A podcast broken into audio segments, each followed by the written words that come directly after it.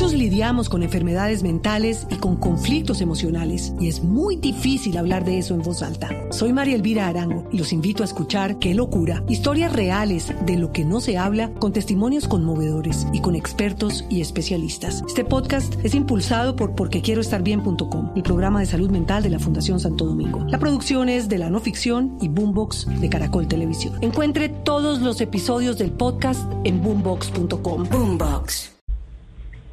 Eso, mis peleas no son contra unos o contra otros, mis luchas son por Medellín. Yo me levanto cada mañana para trabajar por Medellín y me ha tocado sí luchar contra eh, políticos, contra mafias que nos roban el futuro, que tomaron decisiones terribles en EPM, que destruyeron a Hidroituango.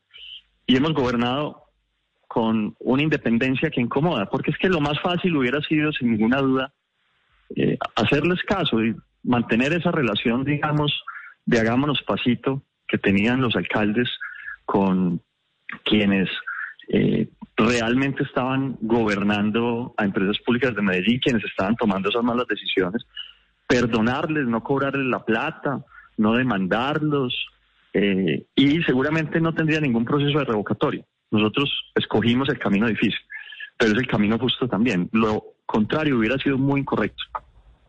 Alcalde, pero vuelve a mencionar usted la palabra mafia que había utilizado en su entrevista. Muchos lidiamos con enfermedades mentales y con conflictos emocionales y es muy difícil hablar de eso en voz alta. Soy María Elvira Arango y los invito a escuchar Qué locura, historias reales de lo que no se habla con testimonios conmovedores y con expertos y especialistas. Este podcast es impulsado por porquequieroestarbien.com, el programa de salud mental de la Fundación Santo Domingo. La producción es de la no ficción y Boombox de Caracol Televisión. Encuentre todos los episodios del podcast en Boombox Boombox. La revista Semana y que originó pronunciamientos, como usted sabe, de muy importantes empresas del GEA, el grupo empresarial antioqueño.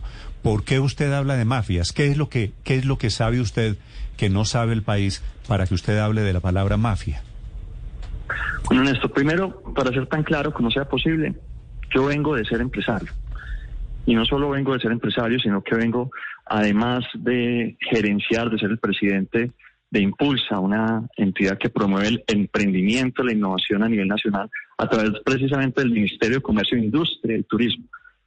Eh, para ser también tan claro como sea posible, la mayoría de los empresarios de Medellín están conmigo, están con nosotros. Con quienes no estamos nosotros es con los empresarios cuando se cartelizan, cuando, por ejemplo, eh, destruyen a patrimonios tan importantes como lo es Hidroituango cuando utilizan su poder corporativo para tratar de quedarse con empresas públicas de Medellín para llevarla a tomar malas decisiones.